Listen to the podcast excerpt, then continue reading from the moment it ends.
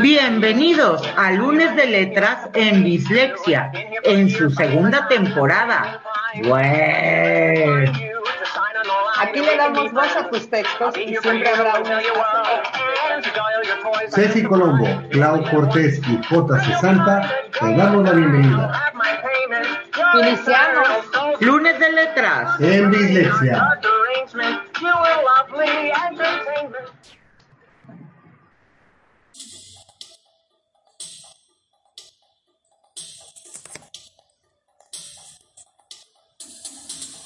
Juego de manos.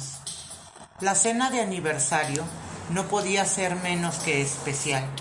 Para variar, a él se le olvidó la fecha, aunque a su secretaria no.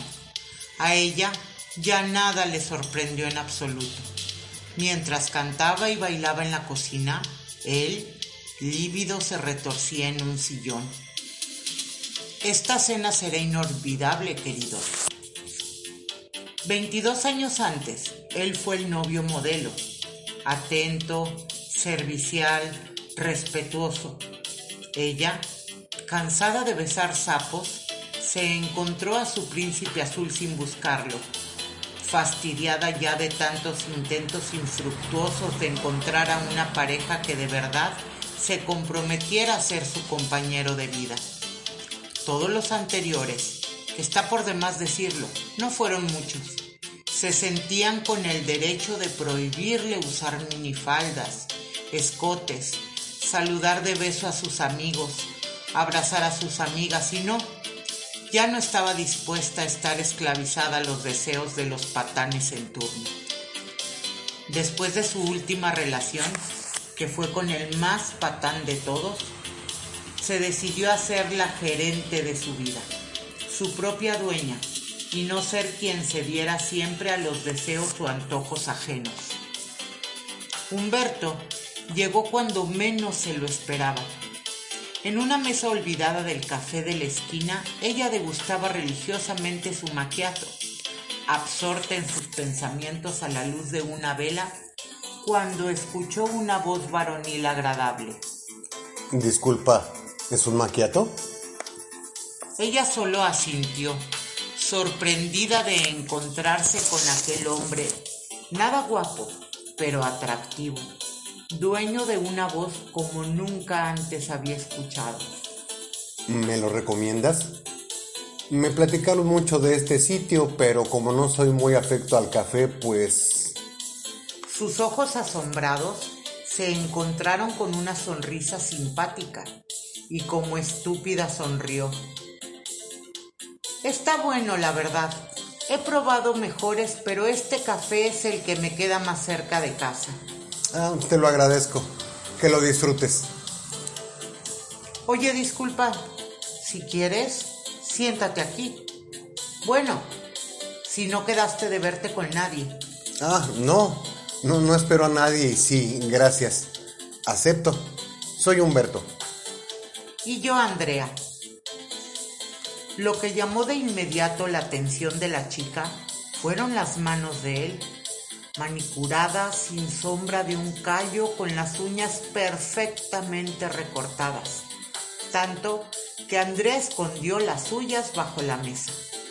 Lo que siguió fueron dos cafés más y luego otros dos hasta que llegó la hora de ir a casa. Humberto fue un caballero que la acompañó hasta la puerta y se retiró tras agradecer la recomendación y desearle buenas noches. Media vuelta y adiós. Andrea quedó parada en la entrada de su casa, con una sonrisa de oreja a oreja. De pronto, al verlo lejos embobada, su rostro cambió del azul en sueño al rojo fuego. ¡Carajo! No le pedí su teléfono.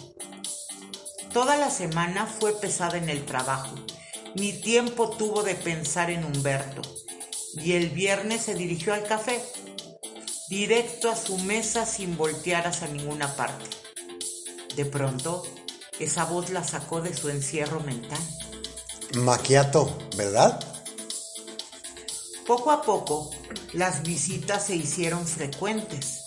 Andrea y Humberto inevitablemente se hicieron novios.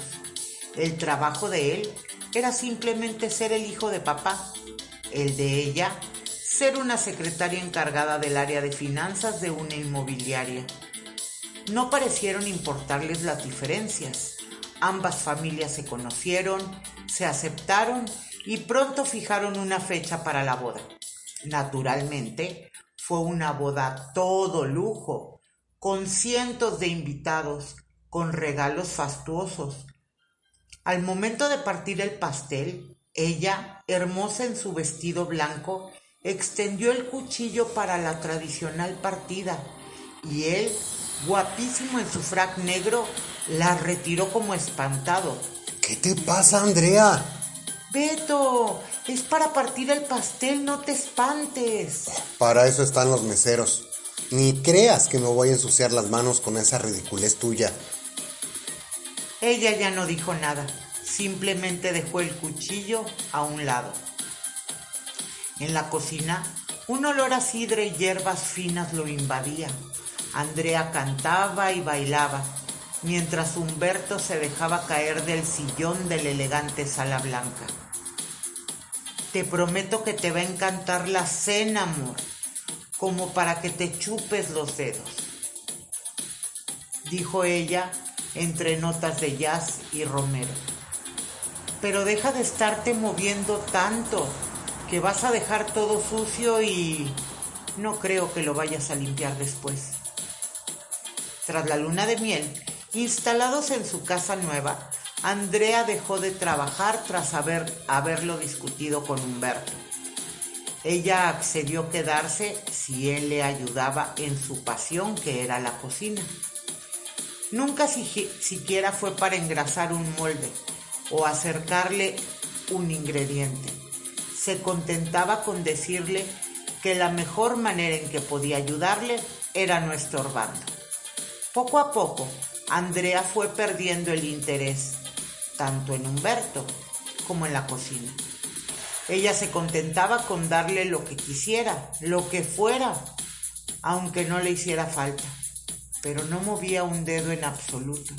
No me quiero lastimar las manos. Así era la forma en que él justificaba que no sería bien visto que el CEO de aquel emporio manufacturero trajera las manos maltratadas. Andrea quiso hacerse cargo de la casa, sin sirvientas ni cocineras.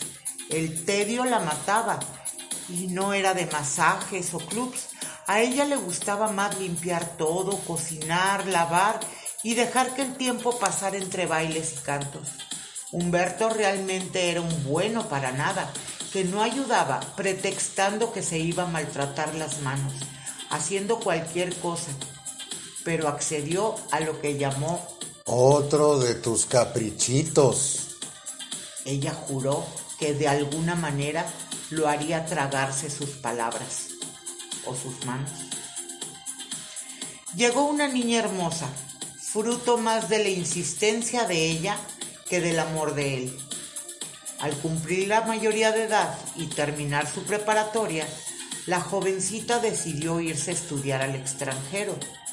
Humberto nunca fue para cambiarle un pañal, para cargar la mochila de la pequeña, para enseñarle a andar en bicicleta, para nada.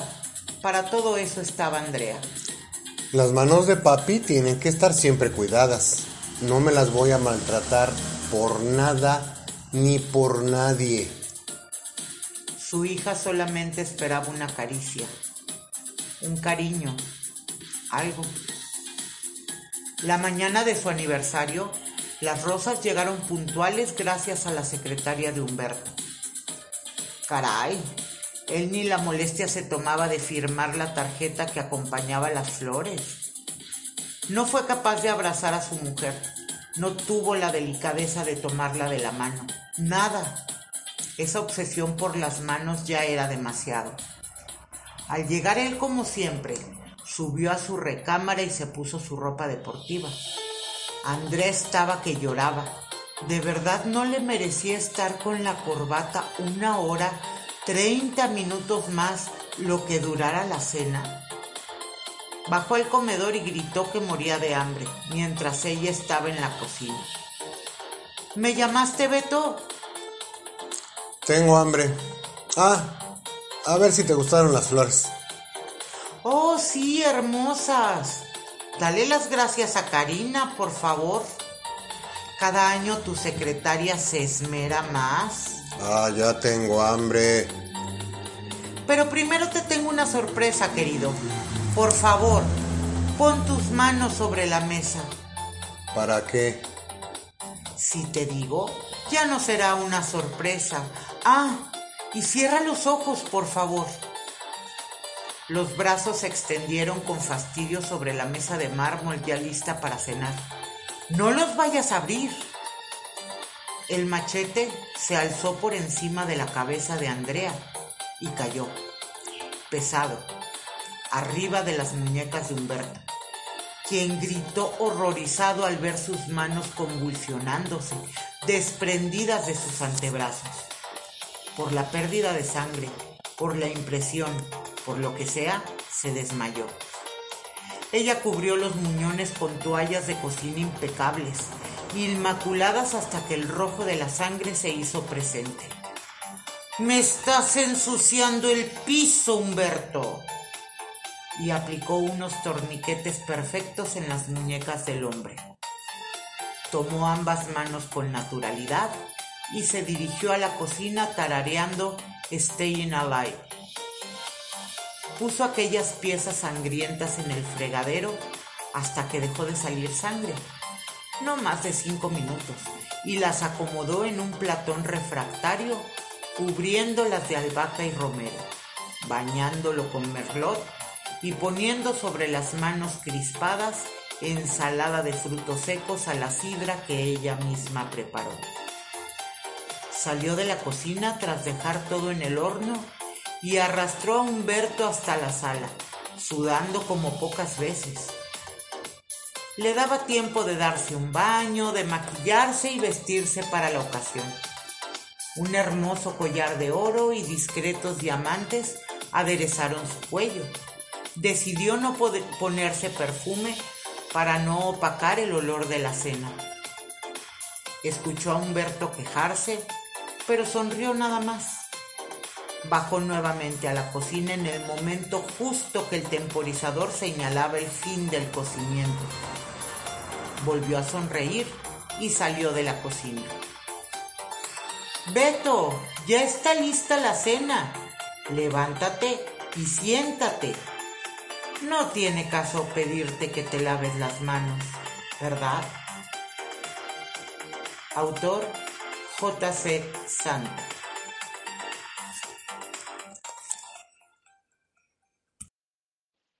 Humo de ámbar.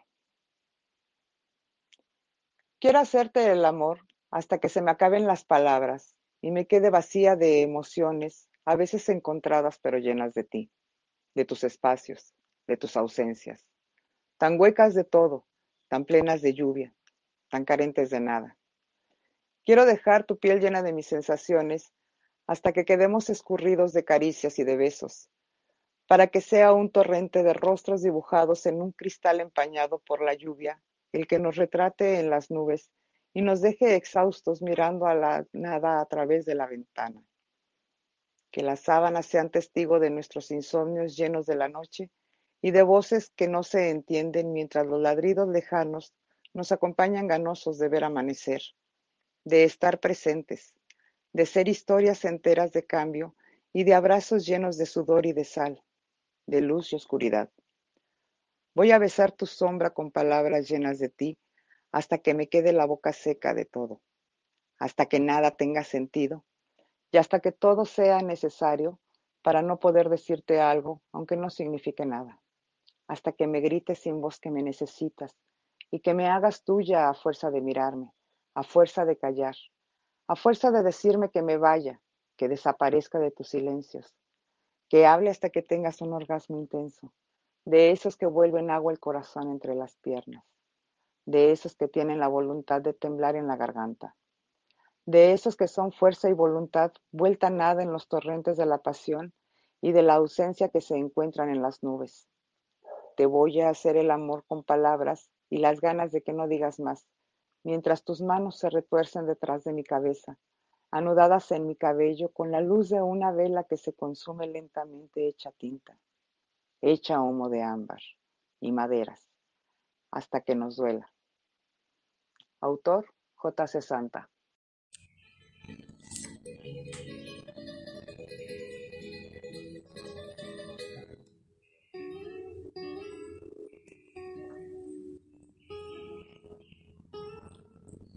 Buenas noches, Ma.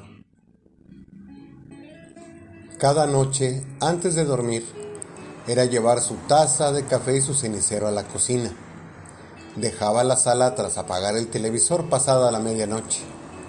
La luz de la escalera se encendía y casi sin hacer ruido, llegaba a la recámara de sus críos para verificar que durmiéramos y, sin que nos diéramos cuenta, nos mandaba un beso a cada uno de nosotros. Apagada la luz guía, entraba a la recámara para dormir junto a su compañero de toda la vida. Esta rutina no era diaria. Regularmente antes de irnos a dormir, nosotros, sus hijos, pasábamos a darle un beso de buenas noches tras revisar que a su taza no le faltara el café, que su cenicero estuviese limpio y que no le faltaran cigarros. Yo, un abrazo de esos que te calientan el corazón bien rico cuando no me quedaba con ella hasta altas horas de la mañana viendo películas de terror. Cuando se enfermó, dejó de bailar, dejó de andar en bicicleta, dejó de ver películas y hasta de tomar café. Quise creer que todo sería transitorio, un leve mal en sus piernas que no le permitía estar en pie. Me preocupé de verdad cuando dejaba de respirar cuando fijaba su mirada en cualquier parte sin ver, cuando comenzó a vernos como a unos extraños. Hospitalizada tras una fuerte caída que le costó una fractura de brazo izquierdo y una fuerte hemorragia nasal, las cosas empeoraron. Poco tiempo después se apagó en ese cuarto de hospital. Dejó de llorar en sus ratos de lucidez, dejó de estar sin estar, dejó de sufrir descansó, pero nunca nos dejó. Eso ya tiene más de 20 años.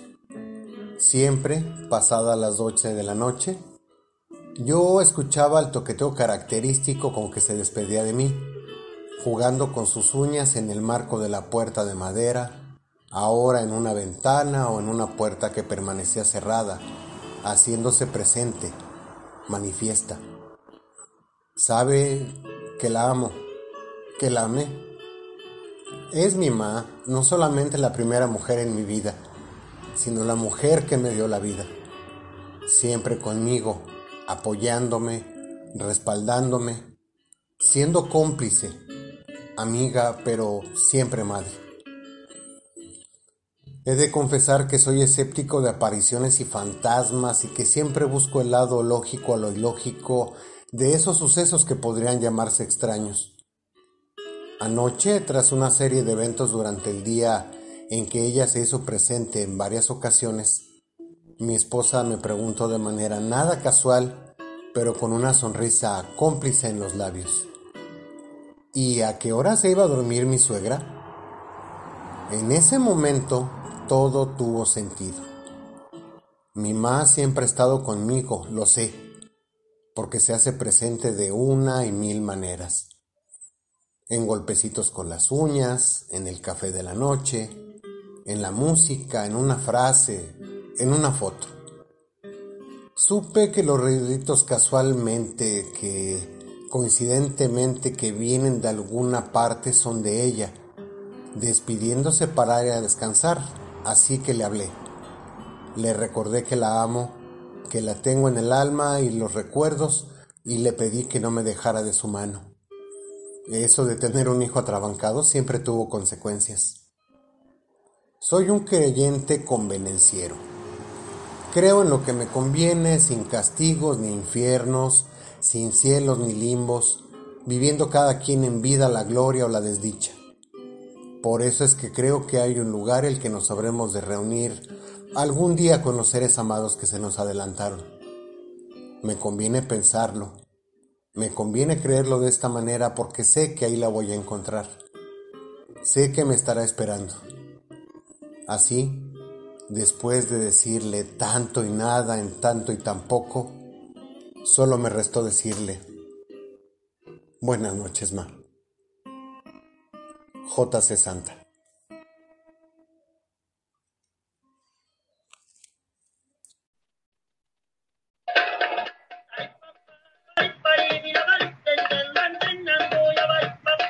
Muchas gracias por acompañarnos en una emisión más de Bislexia. La pasamos muy bien y deseamos que ustedes también. Hasta la siguiente emisión. Nos despedimos de ustedes. Ceci Colombo. Claudia Cortés. Y JC Santa. Porque juntos siempre es mejor. Bye. Bye.